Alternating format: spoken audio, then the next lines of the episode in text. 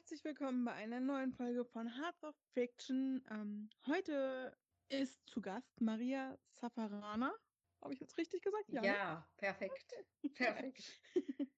okay. Ihr habt gehört, Maria ist da. Hallo Maria. ja, hallo. Ähm, genau, für jetzt fragen sich bestimmt welche, wer ist, wer ist Maria? Deshalb, Maria, möchtest du dich einmal vorstellen für alle, die nicht wissen, wer du bist? Mhm. Ja, wie du schon sagtest, ich heiße Maria Zaffarana, bin 47 Jahre alt, komme aus der Nähe von Köln, bin ähm, Journalistin und Lektorin, hauptberuflich und schreibe selber seit über 30 Jahren Bücher.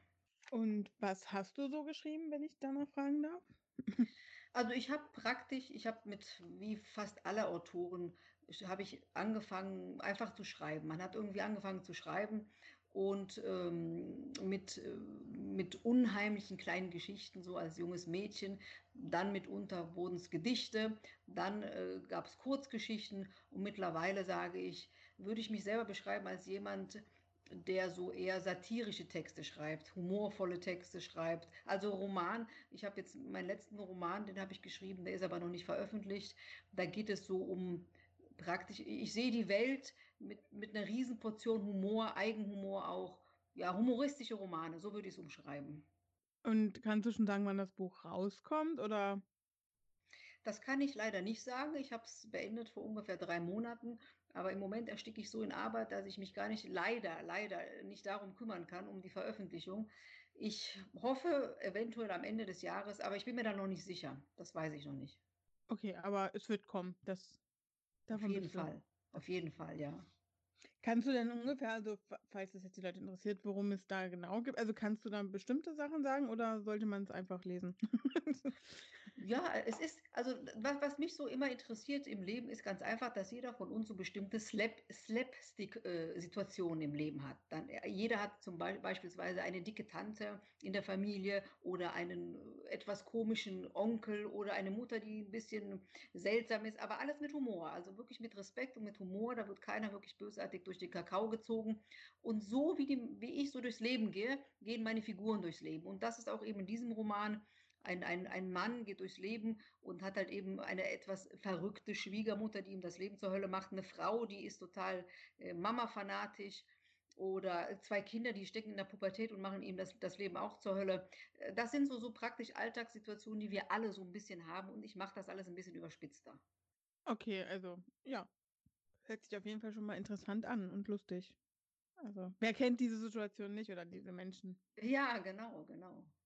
Ähm, genau. Und dann Journalist hast du, also du machst, hast Journalismus, glaube ich, auch studiert, glaube ich, ne? Hatte ich das richtig im Kopf? Also ich habe es nicht, also ich habe was anderes studiert, nicht Journalismus. Ich habe eigentlich Germanistik okay. und Romanistik studiert. Ähm, okay, dann bin aber Journalistin. ja, bin Journalistin, okay. ja. ja.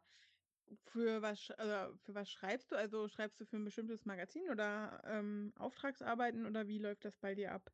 Ja, also ich war viele Jahre, sehr viele Jahre war ich festangestellte Redakteurin, bin aber seit äh, vielen Jahren jetzt selbstständig und habe ein Magazin ins Leben gerufen. Das, ist ein Genießermagazin, Carpe Gusta heißt das. Und da geht es unter anderem um den Genuss, weißt du? Äh, man kann genießen auf jederlei, in jederlei Hinsicht, äh, literarisch, aber eben auch gourmetmäßig. Ich esse sehr gerne und ich lese sehr gerne. Also alles, was so schön ist, darüber schreibe ich.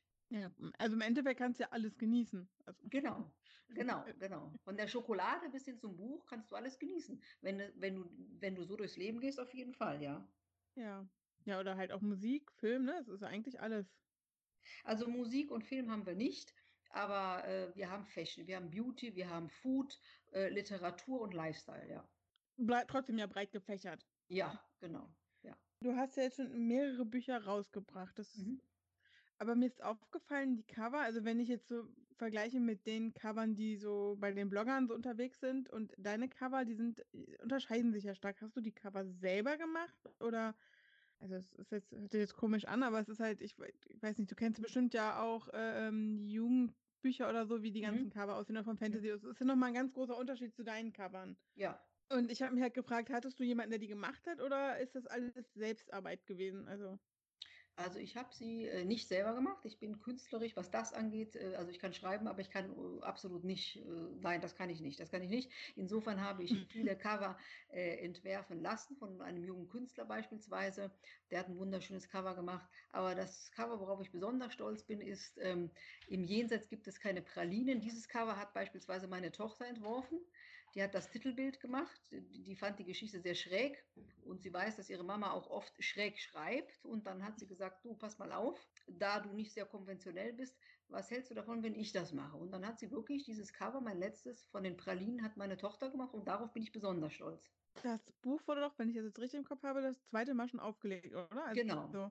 Genau, das ist jetzt genau. das und das neue Cover hat sie gemacht, oder? Das hat sie gemacht, genau. Diese, diese Dame, wir haben irgendwie eine Dame reinmontiert äh, in so eine, so eine, ja, das ist so eine Szenerie und da kommt dieser riesengroße Kopf und das ist auch unter anderem eine Figur aus meinem Buch und meine Tochter ist, glaube ich, mein größter Fan. Sie liest äh, fast alles von mir und dann hat sie gesagt, Mensch, da mache ich jetzt was draus und ich fand es schön, weil es ist auch wirklich, es ist jetzt nicht so was Elegantes, es ist auch nichts äh, Geschmeidiges, es ist ein es ist halt anders und, und das passt einfach zu meinen Geschichten und so und zu mir auch und das gefiel mir einfach so. Ne? Und dann, wie gesagt, wenn es die eigene Tochter macht, ist es dann noch schöner. Und ähm, sie hat auch für dieses unveröffentlichte Buch, hat sie auch das Cover gemacht. Also das ist wirklich praktisch ein kleines Familien- äh, was wir da haben, wir beide. Vor allem finde ich, wenn die Cover halt anders aussehen als das, was man normalerweise ja in den Bücherregalen sieht, äh, fällt es ja nochmal mehr auf und man guckt auch schneller hin. Also Absolut, das, das finde ich, das, das sagst du genau richtig. Ich finde auch, jedes Cover hat ja eine Geschichte und jeder überlegt sich ja was und, und, und man möchte immer das Beste geben. Aber ich finde, so ein Cover muss auch das widerspiegeln, was der Autor so fühlt, denkt, lebt und schreibt. Ne? Äh, Zum Beispiel zu mir würde nicht passen, so ein schöner, so eine schöne, elegante Frau, die über die Straße lang ent, entlang geht. Das passt einfach nicht. Ne? Und deswegen passt einfach so ein bisschen absurd, ein bisschen. Ich habe zum Beispiel eine Anthologie herausgebracht, die heißt Entschuldigen Sie, wo geht's denn hier zum Galgen? Und da geht es wirklich um makabre Geschichten und so. Und da passt, da passt nichts Geschmeidiges. Also, was haben wir mal genommen? Ein Galgen. Aber da der Galgen mir zu, zu krass ist, zu hart ist, haben wir das als Comic, Comic genommen, eine Comiczeichnung. Und so fügt sich das eben. Und es fällt auf, natürlich. Also der Galgen fällt auf jeden Fall auf. Ne? Also schon irgendwo Ernsthaftigkeit, aber mit viel Humor halt. Genau, genau. So wie, so wie ich das Leben wirklich selber sehe. Ne? Es ist ernst, es kann sehr ernst sein, aber wenn du wirklich den richtigen Blickwinkel hast, nämlich Humor und, äh, und sagst, naja, komm, das, das typische, diese, diese, dieses typische Bild, das, das Glas ist nicht halb leer, es ist halb voll für mich, ja. Und wenn man das so sieht und alles so ein bisschen mit diesem Blickwinkel, kann eigentlich das Schlimmste auch eigentlich nicht ganz so schlimm sein. Das ist so meine Devise und das vermittle ich halt auch immer in meinen Büchern so. Das ist ja auch äh, gut. Also, ich meine, ich weiß jetzt, ich, ich muss ja zugeben, als du auf mich zugekommen bist und gesagt hast, du hättest Lust auf den Podcast, dachte ich mir im Stillen so, Namen noch nie gehört. Also, du, du bist definitiv ähm, jemand, der nicht, glaube ich, in unserer Bloggerblase viel unterwegs ist, habe ich das Gefühl. Also für uns. Blogger jetzt, ne? Also, Gar nicht. Ähm, Nein, nein, ich, ich ecke ja eher an mit meinen Texten. Ich bin ja, wie gesagt, äh, ich, nun bin ich natürlich altersmäßig komplett raus aus dieser, was du gerade so angesprochen hast. Ne? Da bin ich 30 Jahre oder 20 Jahre zu alt für. Und, ähm, und meine Texte, die sind halt eben, die, die, die übereinstimmen nicht mit diesem, mit diesem Trend im Moment. Das muss man auch dazu sagen. Aber ich, war, ich, ich lag noch nie im Trend. Ne? Ich habe noch nie einen Trend getroffen, weil ich immer so diese Linie gefahren habe, so ein bisschen anders zu schreiben. Ist ja auch eigentlich gut. Also, weil, was man so viel mitkriegt, also es ist, finde ich, sehr schwierig zurzeit. Bücher sind irgendwie alle gleich. Also du hast immer dasselbe Thema, immer dasselbe und irgendwie mal was Neues zu finden, äh, ist auch nicht schlecht. Also. Ja, total, total. Mal, mal was Neues kennenzulernen und so. Auf jeden Fall. Das ist ja auch in der privaten Lektüre so. Ne? Ich lese ja unheimlich viele Bücher und je ausgefallener, eigener, eigenwilliger etwas ist, desto reizvoller empfinde ich es ja. Jetzt ist meine Frage abhanden gekommen.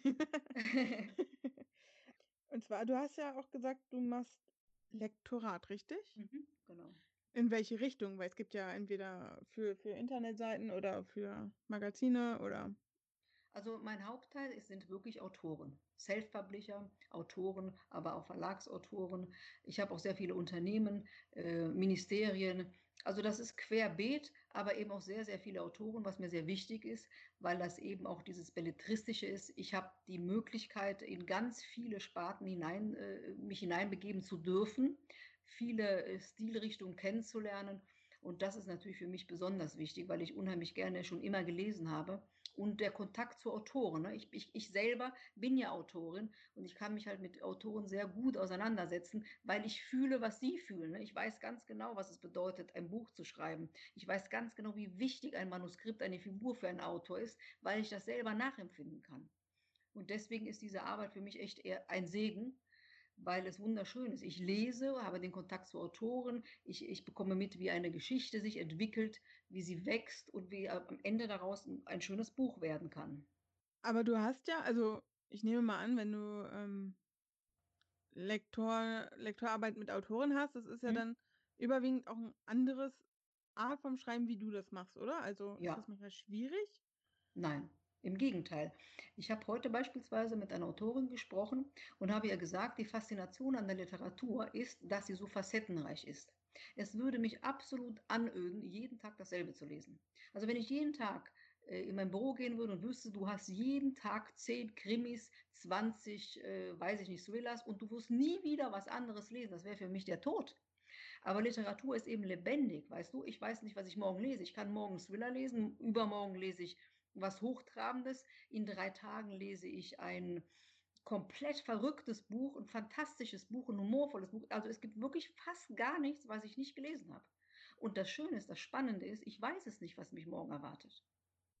Äh, Lebensgeschichten, tragische Geschichten, äh, außergewöhnliche Geschichten, äh, das ist das Schöne. Also ich bin praktisch in so einem Karussell, in so einem kleinen Spieleland und, und weiß nie, was mich erwartet und werde jeden Tag fast überrascht und äh, meistens echt immer positiv überrascht. Hast du denn ähm, irgendeine Vorliebe, also das, was du am, am liebsten irgendwie hast, zu lektorieren, oder ist das wirklich egal? Also gibt's oder gibt es halt auch was, wo du sagst, okay, das möchte ich nicht unbedingt, ich mache das, aber ich muss jetzt nicht unbedingt lesen in meiner Freizeit. Also. Mh. Hm. Also ich bin in der glücklichen Lage, dass ich nicht alles annehmen muss. Also ich kann wirklich das annehmen, was mir wirklich äh, Spaß macht. Das heißt nicht, dass ich das unbedingt jetzt privat lesen würde, aber das ist das andere. Privat ist, äh, lese ich das. Das ist ja auch, ich, ich, ich kann ja nicht nur arbeiten, ich muss mich auch ein bisschen entspannen und so. Und beruflich lese ich das. Aber natürlich gibt es Bücher, die kann ich nicht annehmen und die will ich auch nicht annehmen, weil die Inhalte absolut, es geht nicht um die Handlung. Eine Handlung kann so abstrus sein, wie sie will das, das finde ich sogar gut, das befürworte ich. Traut euch, schreibt euch äh, frei, äh, ähm, experimentiert, das finde ich klasse. Aber es gibt Inhalte, die gehen mir dann zu weit. Die, ich, die lehne ich natürlich ab. Ne? Also bestimmte politische Richtungen lehne ich komplett ab. Oder äh, Dinge, die absolut moralisch von mir nicht mehr vertretbar sind, die lehne ich auch ab und das mache ich auch nicht. Für kein Geld dieser Welt, das steht fest. Aber ansonsten bin ich fast für alles offen, wenn es wirklich reizvoll ist und wenn ich merke, dass die Autoren sich da wirklich trauen, also es kommen auch sehr viele Autoren zu mir, die eben diesen, also weil ich diesen Mut propagiere, ne, traut euch zu schreiben, macht was. Ne, und die kommen dann zu mir und sagen, pass mal auf, hilf mir doch mal und sag mir doch mal, wie wir so andere Wege gehen können oder wie wir das ein bisschen anders machen können. Also insofern, ich bin da wirklich offen für fast alles. Das ist ja ähm, gut. Also Gut, ich muss auch so so viele, doch ein paar Lektoren kenne ich, aber halt alles nur aus dem Fantasy-Bereich fast. Mhm, mhm. Daher ist es halt auch mal interessant, so ein bisschen über diesen Tellerrand hinaus zu gucken. Ähm, mhm. Ja, also, ja, ist interessant auf jeden Fall. Absolut, ja. Dann habe ich noch mal eine Frage und zwar hat dich, wenn ich das jetzt richtig äh, äh auf der Seite gesehen habe, dich ja Goethe irgendwie inspiriert, oder? Mhm, ja, ja du hast, jetzt habe ich das gerade nochmal aufgemacht, halt geschrieben, dass du das Buch Die Leiden des jungen Wärters gelesen hast und dich und das sinnbildlich nie wieder aus der Hand gelegt hast. Ja. Also wie, wie, wie meinst du das? Wie ist es? Also das ist so, das ist wirklich, äh, äh, also ich war damals 16, damit fing alles an. Ich, hab, ich, war, ich war ein junges Mädchen, 16 Jahre alt und habe mich gelangweilt. Und dann habe ich im Keller meiner Eltern einen Karton entdeckt und das, dieser Karton war von meinem Bruder, der damals Abitur gemacht hat. Und denke ich, oh, da schnüffelst du mal rum und guckst, was du findest. Und dann fand ich die Leiden des jungen Werther von Goethe. Also das war, da war ich wie gesagt 16 und das Buch hat mich so geflecht, dass es mich wirklich mein ganzes Leben lang begleitet hat. Es war für mich wie eine Offenbarung, eine literarische. Mich hat der Stil geprägt, die Geschichte geprägt, alles geprägt. Und ich habe wirklich alles äh, sozusagen hm, beruflich oder an der Uni, ich habe ja wie gesagt Germanistik studiert, habe dann auch mein Examen auf dieses, also ich habe sehr viele Seminare über Werther besucht, habe dann mein Examen drüber geschrieben und habe dann am Ende auch noch promoviert. Es ging nicht anders, ich musste auch noch über Werther promovieren und habe den Werther ich weiß es nicht so ganz genau. Es müssen hunderte von Male gelesen. Also privat habe ich den etliche Male und dann durch die ganzen Arbeiten an der Uni musste ich immer wieder, immer wieder lesen. Und das Buch ist für mich wirklich das Nonplusultra. Das ist halt so. Einige werden von Menschen berührt, das werde ich auch, aber dieses Buch auch in der Literatur war für mich wirklich, äh, ja, das war so wegweisend. Ich bin da halt gerade ein bisschen erstaunt, weil wenn ich überlege, wenn ich irgendein Buch, irgendwann habe ich mich satt gelesen. Also klar, es gibt Bücher, die finde ich toll und die würde ich auch zwei, dreimal lesen, aber irgendwann ist zu viel. Da bin ich gerade erstaunt, dass du das dann doch so viel ähm, ja, gelesen hast und auch mitgearbeitet hast, dass dir das nicht irgendwann ja nicht nervig wurde, aber irgendwann so, okay, jetzt habe ich auch keinen Bock mehr, weil es gibt nur noch andere Sachen. ja, ja, nein, das kannst du nur machen, wenn du wirklich total geflecht bist und eine Leidenschaft entwickelst. Ne? Also ich habe ja wirklich tausend andere Bücher auch noch gelesen, die waren alle auch toll. Ne? Aber das eine ist halt wirklich, ich weiß auch nicht warum, es war einfach so. Es war einfach so und daraus entwickelte sich diese, diese, diese, diese, diese Liebe praktisch, die ich verschriftlichen musste. Und äh, ja, und, und dem auch wirklich äh, mein Beruf oder mein wissenschaftliches äh, Dasein gewidmet habe. Das, das musste irgendwie sein. Ich habe da auch geforscht in dieser, in dieser, in dieser Wertherlandschaft und äh, das hat mir unheimlich Spaß gemacht. Ne? Ich, durfte alles, was es in diesen Bibliotheken gab, über Werther durfte, durfte ich lesen. Andere sagen, du musstest, du Arme. Ich sagte, nein, nein, ich durfte. Das war für mich wirklich toll. es können sehr wenige nachvollziehen. Aber so ist das nun mal. Leidenschaften kann man nicht begründen. Es ist einfach so. Also ich habe auch ja, etliche Ausgaben ne, von Werther auf Italienisch, in klein, in groß, äh, Ausgaben vor 100 Jahren. Ich habe wirklich, das ist wirklich eine Sammelleidenschaft auch. Das, äh, ja, ist erstaunlich. Also, okay, es gibt ja, wenn ich das jetzt mit heute vergleichen würde, ist das, glaube ich, so ein bisschen wie die alle Harry Potter in 50 verschiedenen Auflagen sammeln ja. und jede Edition haben wollen. Nur, dass Harry Potter, glaube ich, dann nochmal ein bisschen komplexer ist, also größer ist. Ja. Ich will jetzt nicht sagen komplexer, weil ich glaube, dass so ein Goethe-Werk dann doch schon ein bisschen tiefsinniger ist als die Bücher, die es heutzutage gibt. Würde ich jetzt schätzen, ich bin ehrlich, ich kenne das gar nicht. Also ich habe schon mal gehört, aber ich weiß nicht, worum es geht. Ja, also ich muss ehrlich sagen, die meisten, die meisten, die Werther gelesen haben, also ich kenne nur zwei, äh, zwei Lager. Die einen hassen ihn, die einen lieben ihn. Einen zwischendrin gibt es nicht. Und komischerweise habe ich fast nur Hasser kennengelernt. Also wenn ich sage, ich liebe den Werther, sagen alle warum. Äh, äh, also sie mögen ihn nicht. Ne? Er ist sehr, sehr trübselig und sehr, sehr, sehr düster. Auf der einen Seite sagen die anderen, ich, ich sehe aber auch alles andere. Man kann, ich sage, das gilt für jede Art von Literatur. Du kannst nicht begründen, warum du eine Sache gut findest. Es ist einfach so. Du findest die gut und die anderen nicht. Und das ist mit Harry Potter ja dasselbe. Ne, einige sagen, naja, was soll das? Und andere sagen, oh Gott, über die Jahrzehnte hinweg das ist das Schöne an der Kunst. Ne? Kunst musst du nicht ergründen. Kunst liebst du und, und oder eben nicht. Ja, das stimmt. Also wäre ja auch traurig, wenn alle dasselbe gut finden würden oder alle genau. dasselbe schlecht finden würden. Das wäre ja irgendwie sehr langweilig und eintönig. Ja, ja, absolut. Da kommt mir jetzt die Frage auf, gibt es denn, wenn du beim Lektorat irgendwie Änderungen machst? Ich meine, die Autoren sind doch bestimmt nicht immer mit allem einverstanden, oder? Nein, nein, nein, nein, nein. Autoren sind äh, äh, eigenwillige Menschen. Das, das kann ich bestätigen, weil ich selber einer bin. Ähm, Autoren müssen mit einer gewissen äh, Eleganz und auch äh, behandelt werden und, und auch mit, äh, wie soll ich sagen, die, die geben, ein Autor gibt der ja praktisch sein, sein Werk, sein Baby. Und du kannst dieses Baby nicht schlecht behandeln, dann wird sauer. Dann wird der Autor sauer. Kann ich voll verstehen. Also musst du als Lektor wirklich behutsam damit umgehen.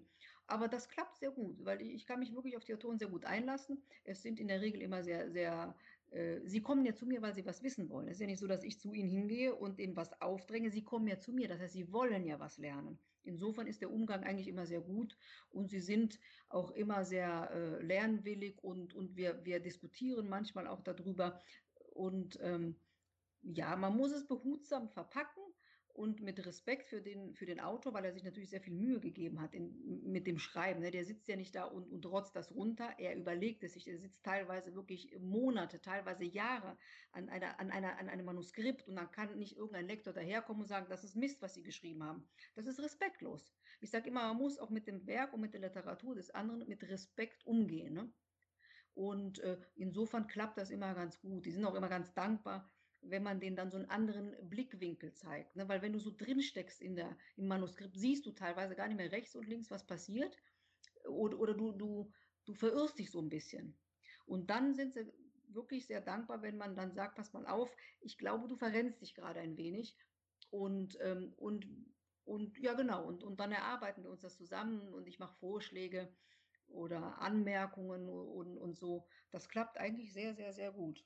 Das hört sich auf jeden Fall ähm, gut an. Also, ich habe es auch schon von anderen, also andere Richtungen gehört. Ähm, es war ganz selten, aber gab es halt auch schon, dass Lektoren halt nicht wirklich gut mit den Sachen der Autoren umgegangen ist, sind. Also. Aber ja, es gibt ja in jedem Bereich ja. schwarze Schafe, glaube ich. Also. Ja, ja, das kommt, es muss auch oft passen. Es muss passen, Autor, Lektor muss passen. In der Regel passt es immer, weil wie gesagt, sie kommen ja zu dir und, und du redest ja vorher mit ihnen, dann weißt du sofort, die Chemie passt oder sie passt nicht. Aber sie hat bis jetzt echt immer gepasst und, ähm, und ich sage immer, so wie du den Autor behandelst, so behandelt er dich auch. Wenn du natürlich frech zu dem bist, ist er, ist er auch frech. Warum sollte er dann höflich zu dir sein? Und umgekehrt. Ne? Und, ähm, und ich sage immer, es gibt keinen Text, der so schlecht ist, dass du ihn niedermachen musst. Äh, jeder Text enthält eine Schönheit, enthält eine Message, enthält ähm, äh, Stil und den kannst du herauskitzeln. Der eine ein bisschen mehr, der andere ein bisschen weniger. Und wenn es ein bisschen weniger ist, liegt es an dir, an, an, an den Lektor, dass du das herauskitzelst und, der, und mit dem Autor, also der, nicht der Lektor selber, sondern der Autor erarbeitet sich das dann mit meiner Hilfe. Und ähm, ich glaube, wenn du diesem, diesem, diesem Text diesen Respekt zollst, ja, das würdigt der Autor ja auch. Ne? Wenn wir uns an die Schule äh, zurückerinnern, wenn ein Lehrer zu dir gesagt hat, pass mal auf, deine Arbeit ist absoluter Mist, ja, da bist du doch total verletzt, weil du hast dich ja bemüht, die Arbeit gut zu schreiben und dann kommt irgendein Lehrer und sagt, das ist alles Mist. Ja. Würde er sich aber, ne, würde er sich aber hinstellen und sagen, du pass mal auf, du hast dich bemüht, naja, äh, äh, die Passage war nicht gut, aber die ist gut, überleg das nochmal gut, dann bist du ja ganz anders eingestellt. Und, und so verstehe ich den Lektor. Der Lektor ist nicht da, um einen hart zu kritisieren. Er muss Kritik üben, aber die muss konstruktiv sein und die muss auch voller Respekt sein, finde ich zumindest. Würde ich auch so sehen. Also, ja. ja. ja. Also, es ist auf jeden Fall nicht schlecht, wenn der, wenn, wenn der Lektor so denkt. Genau, ja. ja. Ähm, gibt es denn, also wenn du dich jetzt böse gesagt für einen dieser drei Bereiche entscheiden müsstest, also rein Autor, rein Lektor oder halt ähm, das Magazin, mhm. Könntest du dich entscheiden, welchen Weg du nur noch gehen wollen würdest? Ganz, ganz also. ehrlich, äh, nein.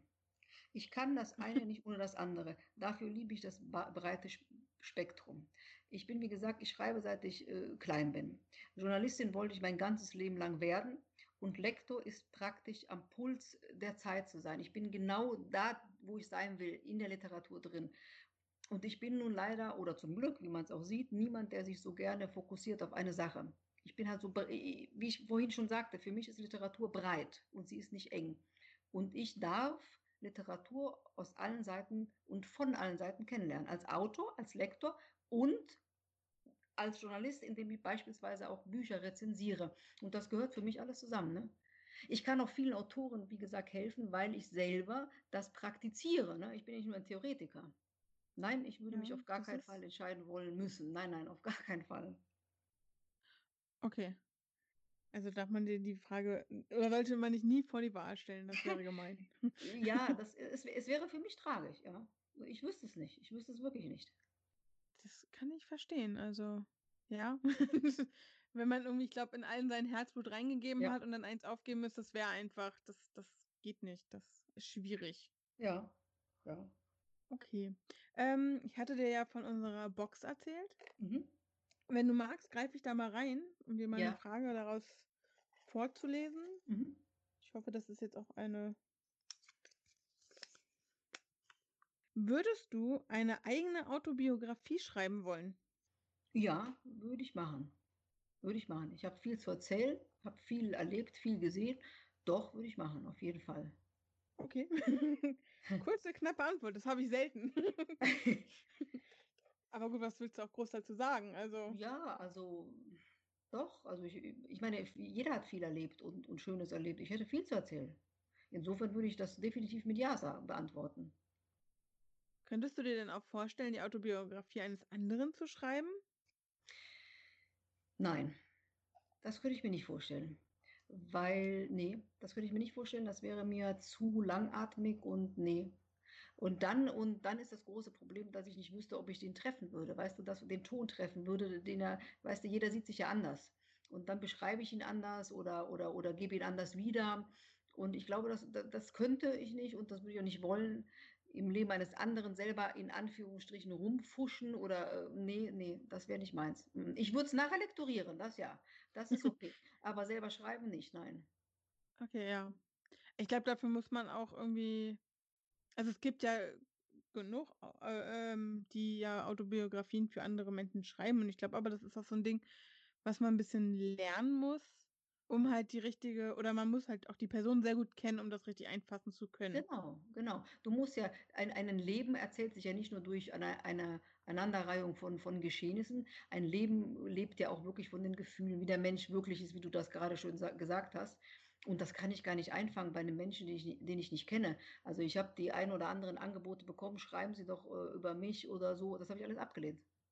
Erstens habe ich da keine Zeit für und zweitens, wenn ich sie hätte, hätte ich da keine Lust zu, weil wie, wie du gerade sagtest, ich kenne den Menschen nicht und dann erzählt er mir alles äh, Fakten, aber der Mensch selber, der kommt da gar nicht raus. Und jetzt mal blöd gefragt, wenn, wenn deine Tochter auf dich zukommen würde und sagt, du Mama, schreib mal äh, eine Autobiografie über mich, würde das dann anders sein oder? Ja, ja, definitiv. Also ich kenne all ihre Nuancen. Ich weiß, äh, ja, natürlich, das wäre viel zwischen den Zeilen auch. Ne? Nicht nur so, so, sie hat das gemacht, sie ist da gewesen, sondern das ist ja der, den Menschen. Ich könnte den Menschen wirklich fühlbar äh, verschriftlichen. Und das ist ja das Schöne. Du musst, du musst das ja fühlen, was du schreibst. Ne? Es bringt dir nichts zu schreiben, sie ist da geboren, sie ist da zur Schule gegangen, äh, dann hat sie das und das Erlebnis gehabt. Ich finde, der Mensch, der, der dahinter steckt, den musst du fühlen können. Das könnte ich bei ihr wunderbar. Ne? Können auch nicht alle Eltern, glaube ich, behaupten. Also. Ja, also wir haben ein sehr freundschaftliches Verhältnis. Die, sie sagt auch sehr oft, meine Mama ist eigentlich meine beste Freundin, was ich sehr nett finde. Also ich, ich sag mal ja, sagen wir es mal so. okay. Ja, dann würde ich nochmal zu einer greifen. Mhm. Wenn du an einen deiner Bücher schreibst, gibt es irgendein Ritual oder irgendwas, was halt immer dabei sein muss, damit du halt schreiben kannst? Also halt eine Tasse Tee oder Schokolade oder es gibt ja tausend Sachen, die irgendwie da sein müssen. Ja, also das, das ist witzig, dass du das fragst. Das gibt's, ich glaube, jeder Autor hat das. Und bei mir hat sich das komischerweise verändert. Ich habe in jungen Jahren hatte ich wirklich ein Ritual. Ich habe meistens immer nur nachts geschrieben. Es ging tagsüber nicht. Frag mich nicht warum. Es ging einfach nicht. Ich habe abends äh, da konnte es kalt sein, wie es wollte. Mitten im Winter habe ich das Fenster komplett aufgemacht. Dann habe ich mich an meinen Schreibtisch gesetzt, ähm, habe damals äh, sehr, sehr lange Nächte gehabt. Ich habe die Nächte durchgeschrieben und habe ganz laut Musik gehört, wirklich super laut. Und das war mein Ritual damals. Das hat sich komischerweise komplett verdreht, also umgekehrt. Ich, bin, ich kann abends jetzt gar nicht mehr schreiben. Ich kann es nur noch morgens. Ich friere so sehr, die Fenster müssen alle zu sein, es muss super warm sein. Und Musik kann ich auch nicht mehr hören. Also es ist, äh, jetzt brauche ich wirklich die absolute Ruhe. Ich, ich schließe mich dann unten ein in meinem Büro, in meine, da habe ich alles mögliche, meine ganzen Bücher und so. Es ist total still, Türen sind zu, kein Mucks. Und das mache ich dann morgens und ähm, ja, eigentlich total verrückt, ne? wie das früher war. Und jetzt geht es auf gar keinen Fall. Ja, ist aber ist auf jeden Fall auch interessant. Also Aber vor allem frage ich mich gerade, wenn du abends geschrieben also, war das dann schon, als du irgendwie alleine gewohnt hast? Weil wenn du abends geschrieben hast und Musiklauf aufgedreht hast, wenn das dann deine Eltern mitbekommen haben, wenn das noch zu dem Zeitraum war? Ja, ja, ja, war so, war so. Meine meine armen Eltern und mein Bruder, die haben das alles ausgehalten. Ist aber auch nett. ja, also mein Bruder ein bisschen widerwilliger, aber meine Eltern, ich habe ziemlich coole Eltern, ja, die wussten da, jetzt schreibt sie da oben, es war mega laut, wir haben in einem Haus gelebt, die Nachbarn äh, waren befreundet, also es war alles sehr gut und äh, es ist nie die Polizei gekommen, aber es war ziemlich laut doch, ziemlich, also ich fing so um elf an und war um fünf Uhr morgens fertig und in dieser Zeitspanne lief die Musik laut. Kann ich mir vorstellen, dass es auch für deine Eltern und deinen Bruder schwer war zu schlafen. ja, okay, aber weißt du, wenn, wenn, wenn, die, wenn die Kunst äh, drängt, dann muss man das halt machen. Das war so meine Ausrede. Also sie waren sehr tolerant, das muss man sagen. Ich glaube heutzutage, also meine Eltern hätten mir dann irgendwann Kopfhörer geschenkt. Ja, das stimmt, das stimmt. Auf die Idee sind sie nicht gekommen, nein. Nein, nein, nein, nein, das stimmt. Ja, aber ich glaube, die Kopfhörer damals waren auch noch nicht so gut, dass man das hätte machen also, ich glaube, ich hätte, wenn ich überlege an meine Anfangszeit mit Walkman und sowas und ich hätte die Musik laut aufdrehen wollen, ich hätte die Kopfhörer wieder weggeschmissen, weil das überhaupt Ja. keine gute Qualität gewesen wäre. Stimmt, stimmt. Und und man muss noch eins bedenken, äh, zu meiner Zeit, als ich das gemacht habe, gab es auch nur diese, äh, Kassetten Kassettenrekorder. Und ich weiß gar nicht, ob die Kopfhörer hatten. Also, das war wirklich eine miserable Qualität und, äh, heute hast du ja alles Mögliche. Das gab's ja damals nicht, vor Jahrhunderten von Jahren, als ich geschrieben habe als junges Mädchen. Also, das war eher ne, ne, ne, sie haben's ausgehalten. Ich habe keine Kopfhörer gehabt, aber das stimmt, du hast recht, das hätte man machen können. Also, wenn meine Tochter heute auf die Idee kommen würde, würde ich ihr Kopfhörer schenken, genau. Ja. Ah, jetzt frage ich mich gerade dadurch, dass du ja grad mit Kassette und sowas das heißt, du hast eigentlich auch an der Schreibmaschine angefangen oder mit der Hand, oder? Ja, ja, ich habe mit der Hand angefangen. Äh, meine erste Geschichte war alles per Hand. Und dann, äh, kam das erste Manuskript, alles handschriftlich und dann modernisierte, äh, ich mich und bekam die Schreibmaschine. Und, irgendwann mal, aber das ist wirklich sehr spät gewesen, kam der Computer und der Computer damals war wirklich, na ja, äh, da lachen wir heute drüber, ne? Das war kein Computer, das war ein Ungetüm. Und, äh, ja, und und irgendwann mal, äh, wurde es dann jetzt ein Laptop. Also, wir haben ich habe mich modernisiert, ich habe jetzt Laptop und alles, aber die Anfänge, die waren wirklich, ja, Steinzeitniveau eigentlich. Ich kann mich auch entsinnen. Ich meine, ich bin gut, liegen 15 Jahre ungefähr zwischen uns, wenn ich mich grade nicht falsch rechne. Ist ja noch mal 'n Unterschied, aber Ja.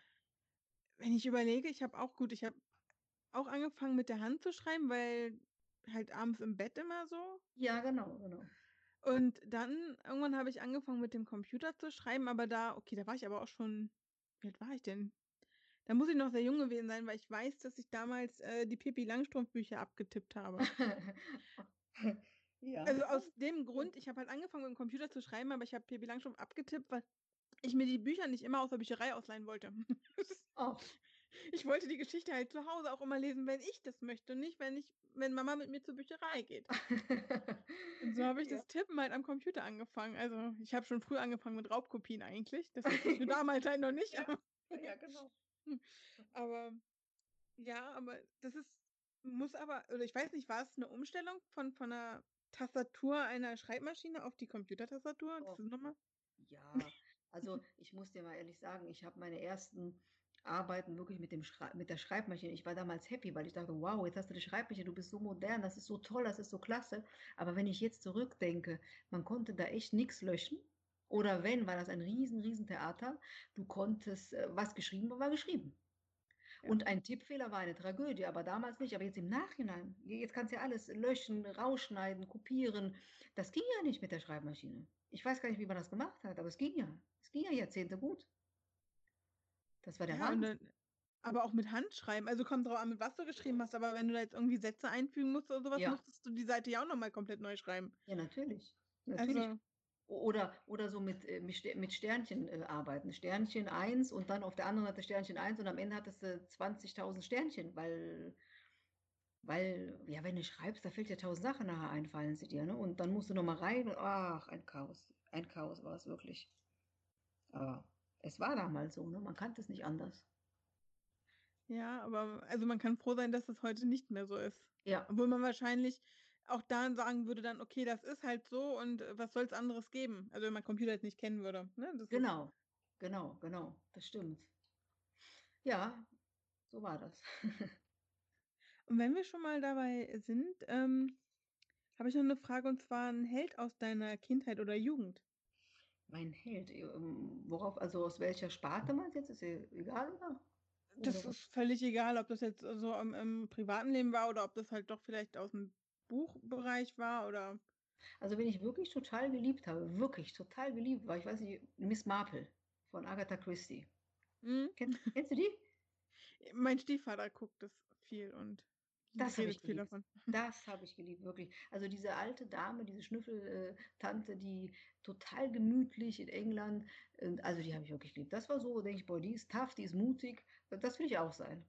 Und die hatte vor nichts Angst und so und, und war total forsch und hat sich von niemandem was sagen lassen. Die imponierte mir, denke ich, boah, so willst du auch werden, wenn du alt bist. Die gefiel mir. Aber war das denn eher dann Jugend, oder? Also. Ja, ja, ja, da war ich noch Kind. Das lief damals. Und sonst Helden, nein, Helden, nein. Nein, nein, sie war so, ich fand sie so klasse von der Art her, wie sie, wie sie sich gab, aber so, sonst hatte ich keine Helden, nein. Ähm, hattest du denn damals schon irgendwie einen Lieblingsautor oder ein Lieblingsbuch? Also du hast ja mit 16 äh, erst das Buch von Goethe entdeckt und davor hast du da irgendwie was gehabt, was du gerne gelesen hast und oft? Ja, das fing an mit Märchen, mit den klassischen Märchen von den, von den Gebrüdern Grimm. Da hatte mir meine Mutter mal so, so ein Märchenbuch geschenkt und da habe ich natürlich alles gelesen. Also ich war auch ein Vielleser, muss man dazu sagen. Ne? Abends, was ich nicht mochte, waren Hörbücher, beziehungsweise die hießen damals anders. Ich glaube, die hießen, ich weiß nicht, da, da gab es so Kassetten mit so Märchen äh, und die mochte ich nicht. Ich mochte da nicht äh, sowas, ich mochte eher lesen. Und da habe ich alles gelesen. Räuber Hotzenplotz, alle Märchen, die es gab und ähm, Sowas habe ich halt geliebt. Ja, Pippi Langstrumpf habe ich auch geliebt. Die typischen klassischen Bücher, die Kinder so lieben, die mochte ich. Ja. Ja, so ein bisschen Gruselbücher auch, aber nicht so dolle, sonst äh, das war mir dann auch zu. Also ein Obwohl bisschen Grusel. Die, Märchen, die Märchenbücher waren ja teilweise auch schon gruselig genug. ja, ja, das stimmt allerdings. Das stimmt. Ähm, aber als Kind nimmst du es nicht so gruselig wahr. Als Kind ist es okay, wenn die Hexe da den, den Hänsel und so, das war jetzt als Kind nicht so schlimm. Das wird dann später, wird dir eigentlich bewusst, was da geschrieben wurde. Ja, mhm. genau. Wenn ja. desto später du dir das anguckst, dann denkst du dir so, und das habe ich als Kind geliebt. Das genau. ist total brutal. Ist ja, so. ist so. Ist so. Jetzt als Mutter, jetzt als Mutter habe ich eher Bedenken gehabt, als äh, die Kinder, oh Gott, kannst du es jetzt wirklich vorlesen mit Hänsel und Gretel? Ich, Moment mal, du hast das doch selber gelesen und es war vollkommen okay. Natürlich kann ein Kind das lesen. Ja. Sie sehen das halt auch mit anderen Augen noch. Also. Ja, das ist da normal, dass es Hexen gibt, die dann äh, vergiftete Äpfel rumreichen. Das war für, ist für die in, dem, in, ihrer, in ihrer kleinen Welt ist das völlig normal. Ja, wenn man sich auch Pippi Langstrumpf anguckt, ich meine, oder hier Michel aus Lönneberger oder sowas, ich meine, was die alles machen. Genau. Das ist äh, teilweise, finde ich, manchmal noch schlimmer als die ganzen Märchensachen. Also. ja, das stimmt, das stimmt. Ähm, Aber Pippi Langstrumpf war doch klasse, was die alles konnte und so. Ich glaube, wie fast jedes Mädchen wollte Pippi Langstrumpf sein. Ja, ich habe mir auch mal vorgestellt, ich bin so stark und habe mein Fahrrad dann strahlend hochgehoben und gesagt, ich bin so stark wie Pippi Langstrumpf. ja. Später wurde es dann Papa der Seemann, aber nur gab es bei mir keinen Spinat, sondern alle Fruchtjoghurts gemischt und dann wurde ich so stark wie Papa der Seemann. Den kenne ich nicht. Papa den Seemann? Nie. Nein. Das ist, äh, der immer Spinat ist und wenn er Spinat gegessen hat, wird er ganz stark. Da meinst du aber Popeye. Popeye, äh, Papa, ja. Ja, dann kenne ich den natürlich. Popeye, ja.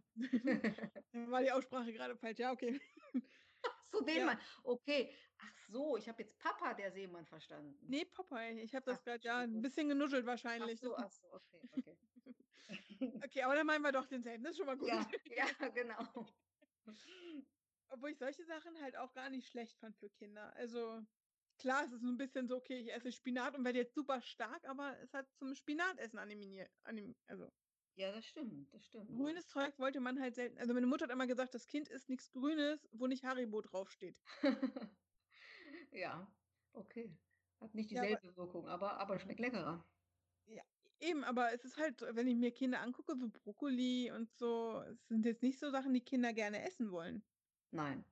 Nein, nein, auf gar ja. keinen Fall. Auf gar keinen Daher Fall. ist dieses Spinat, also mit, mit, mit diesen Geschichten und sowas oder halt auch mit Zeichentrick oder so, konntest du Kinder schon gut animieren oder kannst du heute noch, obwohl ich heutzutage, wenn ich mir das angucke, mir denke, nee. also ich ja. finde die Sachen, die heute im TV laufen, nicht mehr so toll wie unsere Sachen früher. Absolut, absolut. Also das finde ich auch so. Also von irgendwie, was da alles läuft, das ist auch nicht mehr so ganz meins. Nein. Na gut, nun sind wir aus dem Alter auch lange raus, ne? muss man auch dazu sagen. Hm, ja, das schon, aber also, was ich halt auch schade finde, sind so die alte Klassiker, sei es Heidi, Biene Maya oder so was, dass die alle neu gemacht wurden und in 3D-Animationen sind. Das ist so Ja, das stimmt. warum? Das braucht kein Mensch. Die waren damals toll, die hätten sie auch einfach so lassen können. Kinder reicht das doch eigentlich. Tja, das stimmt, das stimmt. Die haben sogar die Schlümpfe in 3D. Und das war äh, 'n Kulturschock, weil die Schlümpfe waren ja der waren ja wundervoll so, wie sie waren. Und dann gab's doch diesen Kinofilm, da waren die auch auf einmal irgendwie, ich weiß nicht, 3D, 6D, 8D, also das war Wahnsinn, Wahnsinn, was ich da gesehen habe. Ich denke: „Oh Gott, das sind doch nicht mehr die Schlümpfe.“ Ja, Aber das ist also, ich ja. könnte mich mit meiner Nichte heutzutage nicht mehr darüber unterhalten. Mit meiner Mutter ging das noch, weil die hat das als Kind auch alles gesehen gehabt, aber dann mit meiner Nichte jetzt, das wird nichts mehr. Die guckt andere Sachen, das ist Ja, das stimmt. Da si da sind wir raus, sage ich mal so. Definitiv, ja. Ähm, also, ja, ich gucke noch mal. Soll ich noch mal nach 'ner Frage ziehen oder? Wie du möchtest, wie du möchtest. Ich ich ziehe noch mal. Ich gucke mal, ob ich noch was finde. Da ist der Zettel runtergefallen. Ähm würdest du eins deiner Bücher, ähm ich weiß gar nicht, ob das mach oder ob das so geht, aber würdest du die auch verfilmen lassen irgendwie?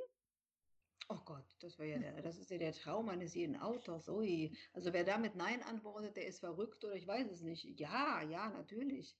Äh, klar, warum nicht? Das wäre wundervoll mit tollen Schauspielern und dann hast du vielleicht auch noch 'n Mitspracherecht. Also, äh, ja, das kann ich nur mit zehnmal Ja beantworten. Hm, schon wäre schon 'ne tolle Geschichte. Aber, äh, ich glaube, Ja. das ist eher irreal. Aber ich glaube, es gibt auch Autoren also, ich hatte das, ähm, mit 'ner Autorin die hat Mhm. gesagt so, dass sie sich da nicht sicher wäre, weil wenn sie kein Mitspracherecht hat, ob das dann so umgesetzt werden kann, wie sie's gerne hätte. Also, ne, es gibt ja viele Verfilmungen, die das Buch dann doch irgendwie verhunzen, Mhm. weil die Leute dann der Meinung sind, sie schreiben das jetzt alles komplett um und das im Buch ist nicht gut und das Mhm. macht's ja irgendwo dann auch kaputt. Also, das ist, glaube ich ich glaube, es gibt Autoren, die auch „Nein“ sagen Ach würden. so. Ach, siehst du, jetzt hast du mich überrascht. Hätte ich jetzt nicht gedacht. Nö, Also, mir wäre das egal, weil wenn jemand sich wirklich die Mühe macht, mein mein Werk zu nehmen, nö, da bin ich sehr, wie soll ich sagen, schmerzfrei. Nein, nein, das sehe ich das ich würde das wohlwollend, äh, se sehen, zustimmen und sagen: „Klasse, finde ich echt toll.“ Es gibt ja ganz viele literarische Adaptionen, die die verfilmt worden sind und die vom vom Stück auch hier Harry Potter. Da da sind ja auch ganz viele Sachen ganz anders dargestellt. Natürlich hatte sie Mitspracherecht, aber ich sage mir, das wiederum ist künstlerische Freiheit, ne? Der Autor macht es so und in der Filmbranche wird so gemacht. Beides ist für mich Kunst und die Kunst sollte doch frei sein und und sie sollte auch interpretiert werden, wie der Einzelne das sieht. Insofern, nö, da bin ich sehr offen, sehr liberal, sehr tolerant. Ich ich würde hundertprozentig ja sagen und ich würde sagen: „Ne, interpretiert das Werk so, wie ihr es gesehen habt.“ Ja gut, das ist ja, ist halt auch keine schlechte Einstellung. Also, ich wie gesagt, ich glaube, so so Fantasy-Sachen ist auch noch mal was anderes, äh, von Verfilmen her. Also Ja, es kommt drauf an ja, und und und ich finde, es kommt drauf an, wie deine eigene Einstellung ist. Wenn du natürlich, äh, um jedes um jedes Detail so kämpfst und so so so bin ich ja gar nicht. Ich bin ja nicht so. Wenn wenn jemand meint, dass eine Sache halt besser dargestellt werden kann in seiner Kunst, ne? Also, Film und Literatur, das sind ja 2 verschiedene Sachen. Und wenn er meint, der der Regi Regisseur meint, er müsse das anders interpretieren, sage ich: „Na ja, er ist ja auch ein Künstler und interpretiert das.“ Da habe ich kein Recht, ähm, dem vorschreiben zu wollen, wie ich es gerne hätte. Ich habe in meinem Buch rumgewütet, ja, und lasse mir da nicht reinreden und er darf es auch anders umsetzen. Nö, da da das sehe ich alles 'n bisschen, äh, offener. Also, da da muss man schon Freigeist genug sein und dem anderen das auch irgendwie zusprechen. Aber klar, das ist individuell. Wenn jemand natürlich Probleme damit hat, dann geht's sehr schwer. Aber die habe ich wirklich nicht. Ja, äh, wie gesagt, ich glaube, es kommt halt auch mal so 'n bisschen drauf an, was es ist, ähm, Mhm. weil mein klassisches Beispiel ist halt ich ich weiß nicht, ähm, wie weit du Jugendbücher oder Dystopien gelesen hast, Mhm. ähm, so was wie Maze Runner. Nein, da muss ich leider passen. Ja, auf jeden Fall ist es also, Maze Runner ist halt, ähm, 'n Buch, wo die Bücher, sage ich, okay sind okay, aber der Film ist um Ja. einiges besser und wird logischer. Also, dadurch wird das Buch Ja. viel logischer. Ja. Auch wenn, ähm, ab dem 2. Teil sie komplett unterschiedliche Wege gehen und sie eigentlich nur den Namen gemeinsam haben. Mhm. Das ist, finde ich, dann schon wieder zu viel freie Interpretation in die Sache. Mhm, mhm. Also, ich ich finde immer, man muss schon sich irgendwie an der an der Vorlage langhangeln. Natürlich muss nicht alles wortwörtlich gleich sein Mhm. aber das Ziel am Ende sollte schon gleich sein. Also, sowohl wie Buch als ne? Das ist ist so meine Auffassung. Ja, ja, ja. Deswegen sage ich aber, der Umkehrschluss wäre ja, wenn ein wenn eine wenn einer bei dir anklopft und sagt: „Du, pass mal gibst du mir dein Buch, ich verfilme es.“ Und dann sagt der Autor: „Ja, aber nur, wenn du's so und so und so machst.“ Und dann sagt er: „Nö, so mache ich's aber nicht.“ Dann sage ich mir: „Was haben wir für den Wert, äh, dieser Literatur gemacht? Wir wir lassen sie unentdeckt, wenn man's wollte, nur weil ich so streng an dieser Geschichte festhalte, oder ich gebe meinem Buch die Chance, aus einer anderen Sicht interpretiert worden zu sein und es wird präsent dem Publikum gezeigt.“ Also, das ist eben der Blickwinkel, ne? Dass du eben sagst, dein Buch ist genommen als Grundidee, du wirst genannt als Autor, dein dein Titel wird genannt, aber es wird ein bisschen uminterpretiert oder du verzichtest komplett und das Buch, na ja, dann bleibt's halt nicht verfilmt. Ich finde, der wäre da da das wäre mir zu schade für dieses Buch, ne?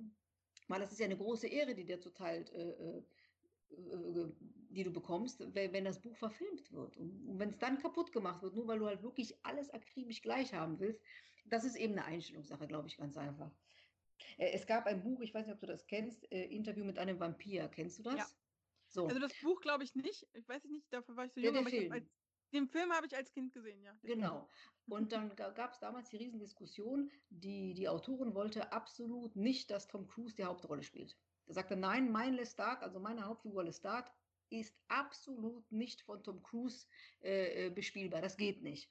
Das macht alles kaputt.“ Und dann sagte der die Filmgesellschaft sagt: „Das ist mir egal, wir machen das.“ Und es wurde ein Bombenerfolg. Und sie hat sich danach so nach dem Motto entschuldigt: „Oh, ihr hattet recht.“ Hätte sie sich durchgesetzt und hätten sie nachgegeben, wäre dieser Film vielleicht vielleicht nicht dieser Erfolg gewesen. Wir wissen's nicht. Die Frage ist halt, welchen Schauspieler hatte sie sich in 'n Kopf gesetzt? Also, halt gedacht: „Aber ich könnte mir jetzt auch niemand anderen vorstellen.“ Das Genau, ist genau, das ist es eben. Deswegen sage ich ja, sie hat am Ende nachgeben müssen oder hat nachgegeben, ich weiß es nicht. Aber, ähm, der Regisseur hat es genau richtig gemacht.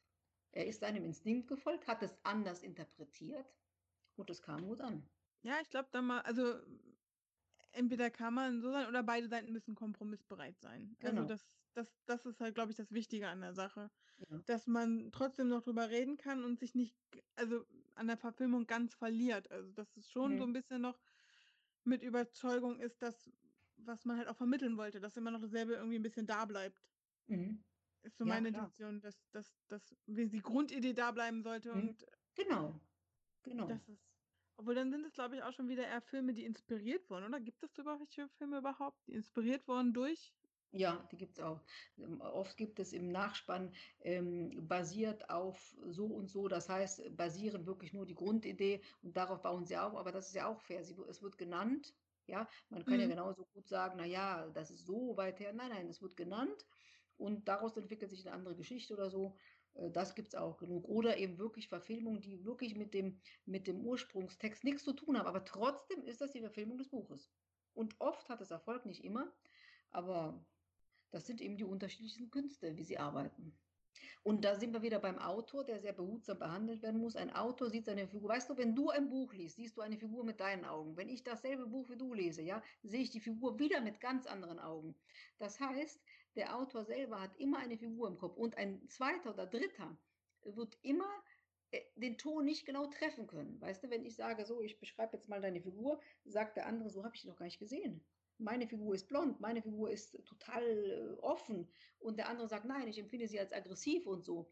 Das ist schwierig. Das ist schwierig, den Ton dann zu treffen. Und bei 'nem Film, wo es wirklich, äh, auf die Nuancen ankommt, ist es noch noch schwieriger, finde ich. Ja, doch, das ja, das verstehe ich. Also Also, es gibt viele Bücher, die ich wirklich geliebt habe und immer noch liebe. Und da habe ich mich fast immer geweigert, die Verfilmung zu sehen. Weil du hast im Kopf hast du einen Menschen, ne, eine Figur, die hast du. Und die kann kein Schauspieler dieser Welt erfüllen. Es geht nicht. Und dann bist du entweder enttäuscht und sagst: „Oh Gott, habe ich den noch gar nicht vorgestellt. Oh Gott, der sieht überhaupt nicht so aus.“ Also, ich mache es persönlich nicht. Ich habe fast nie ein Buch äh, die Verfilmung eines Buches mir angeschaut.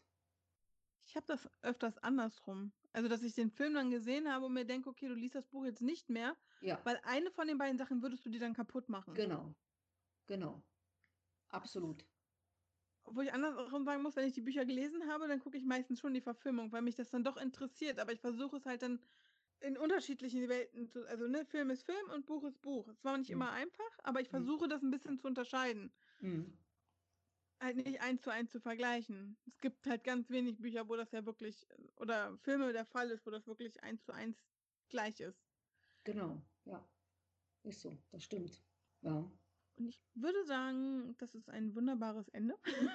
Ja.